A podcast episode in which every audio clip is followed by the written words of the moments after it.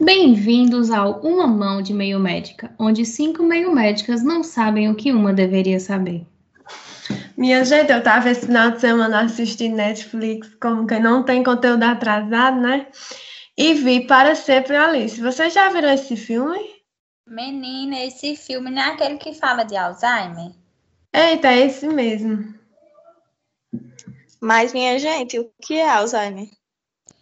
É uma doença degenerativa na qual ocorre uma maciça perda sináptica e uma morte neuronal, observada no córtex cerebral, no hipocampo, no córtex entorrinal e no estriado ventral.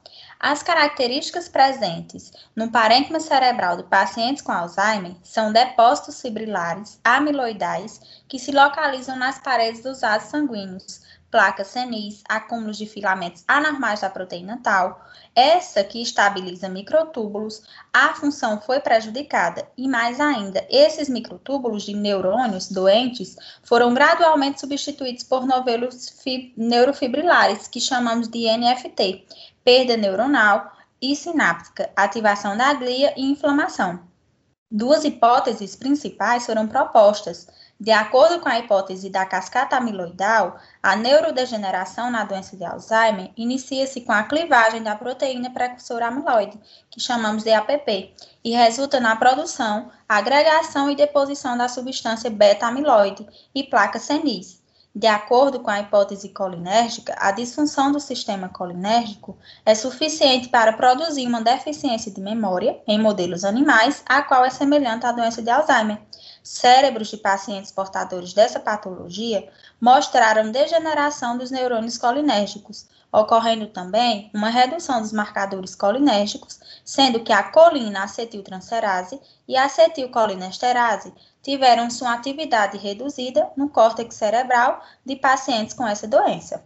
Na maioria das células, a fosfolipase A2, que chamamos de PLA2, contribui para a liberação do ácido araquidônico das membranas de fosfolipídios, o qual é passo fundamental na síntese dos principais mediadores da resposta inflamatória, como a fosfatildiocolina, é um dos substratos da PLA2.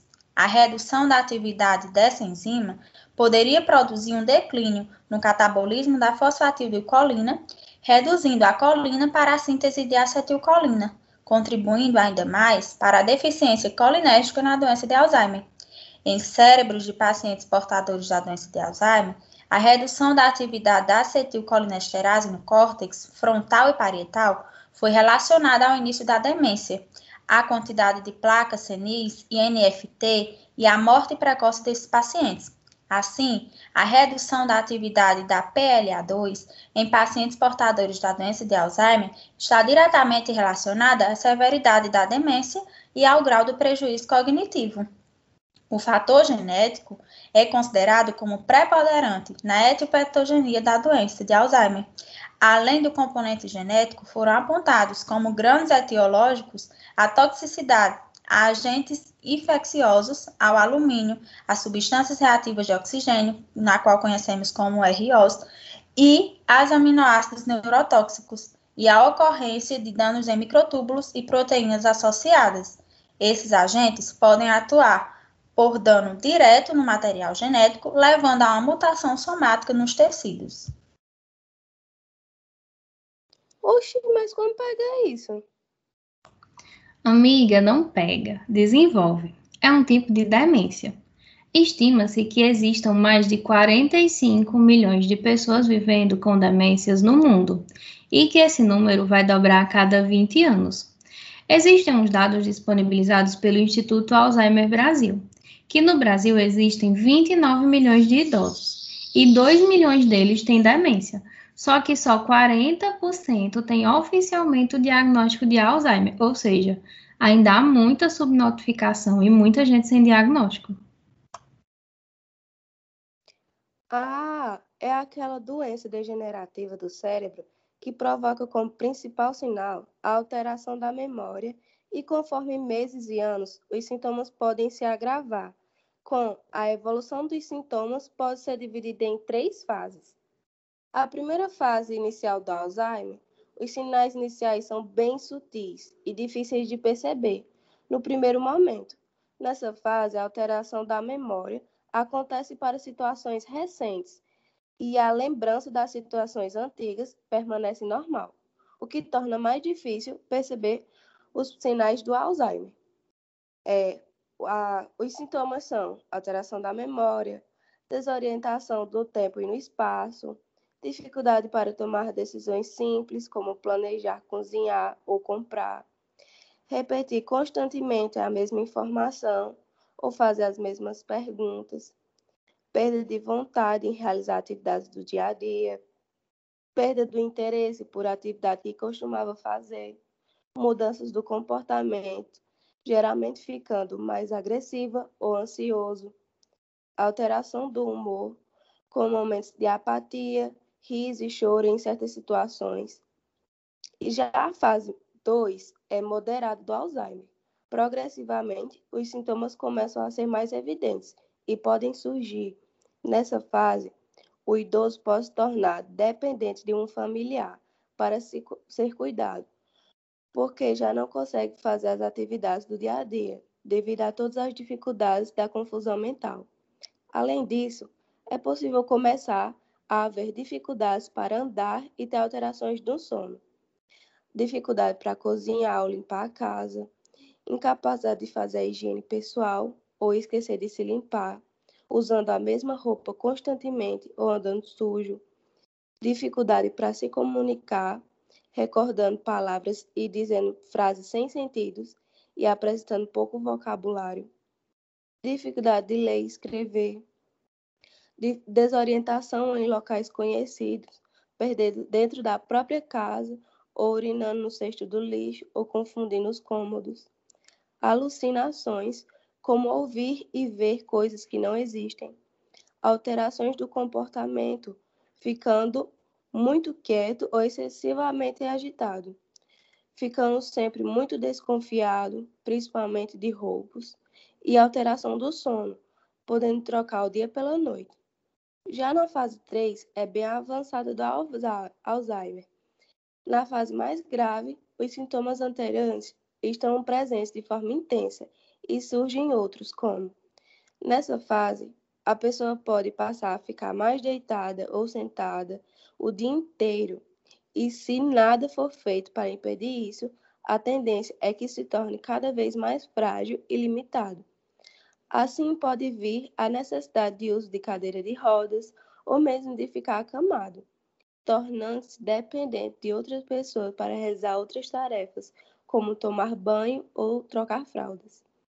Ele pode não memorizar nenhuma informação nova ou recordar as informações antigas, esquecer dos familiares, amigos e locais conhecidos, dificuldade para entender o que acontece em sua volta, ter incontinência urinária e de fezes, apresentar comportamento inapropriado, como arrotar ou cuspir no chão, perder a habilidade de fazer movimentos simples, com os braços e pernas, ou comer ou não saber comer com uma colher, dificuldade para andar, sentar ou levantar, por exemplo. É muito difícil essa doença.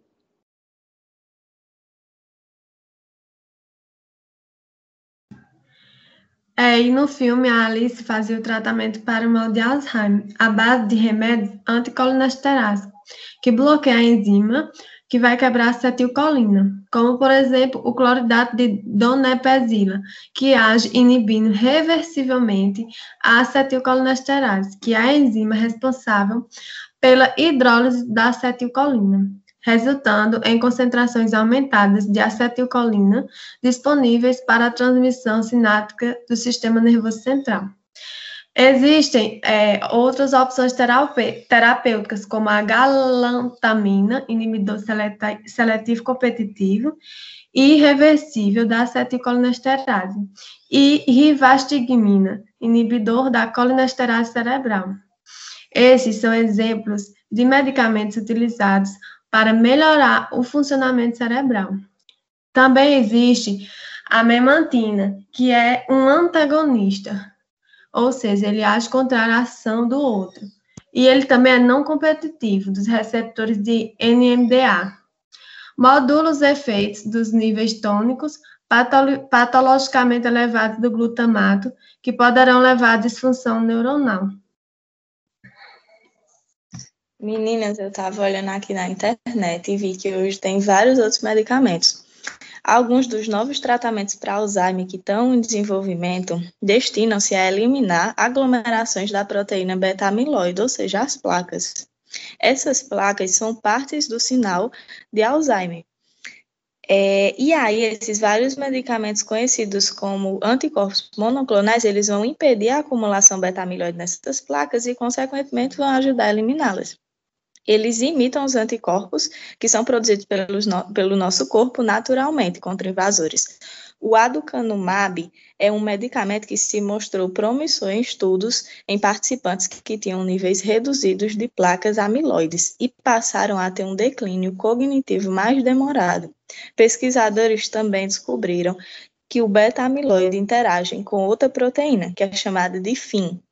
Nessa interação ocorre a destruição nas conexões entre as células nervosas. Com isso, a droga sacaratinib desativou a FIM e aí vai permitir que as sinapses voltem a funcionar e se experimentasse uma reversão, e assim vai experimentar uma reversão parcial da perda de memória. As alterações cerebrais características da doença de Alzheimer são as placas senis ou neuríticas e os emaranhados neurofibrilares. As placas senis resultam do metabolismo anormal da proteína precursora do amiloide, é chamado de APP.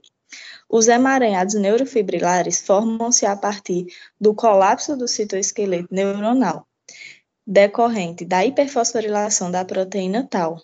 Essas alterações ocorrem desde o início da doença, em estruturas do lobo temporal medial, incluindo o hipocampo e o giro parahipocampal, consideradas estruturas essenciais para os processos de memória. Com a evolução da doença, o processo degenerativo se espalha para o neocórtex, e aí esse neocórtex de associação vai fazer com que essa doença atinja outras áreas cerebrais, que também vão ser responsáveis pelos processos cognitivos. Teve outro medicamento também que foi pesquisado, que é um medicamento que já é usado na hipertensão, a nilvadipina, que pode ser eficaz em melhorar alguns dos sintomas da doença, aumentando o fluxo sanguíneo para o cérebro, melhorando a memória. Os resultados mostraram que o fluxo de sangue para o hipocampo, a área do cérebro responsável pela memória e pelo aprendizado, chegou a aumentar em até 20% com o uso de nilvadipina. Claro que na clínica médica vamos saber mais coisas, minha gente, mas deixa eu estudar aqui, porque se eu ficar papeando com vocês, o conteúdo vai só atrasando.